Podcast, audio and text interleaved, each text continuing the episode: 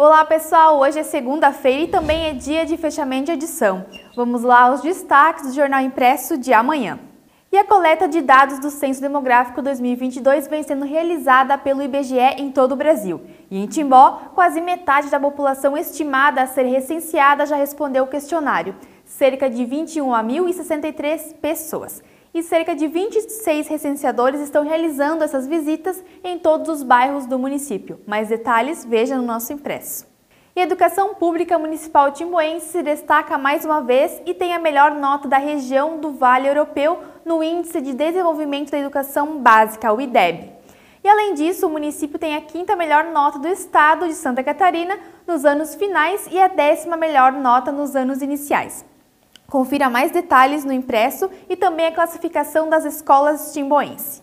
E no sábado, dia 17 de setembro, foi o Dia Mundial da Limpeza e a Prefeitura de Timbó, juntamente com diversas entidades, promoveu ações em todo o município, incluindo limpeza de rios, parques, combate à dengue, recebimento de recicláveis no ecoponto, arrecadação de itens para doação, entre outras atividades. E mais de 100 pessoas participaram das ações que aconteceram ao longo de todo o dia.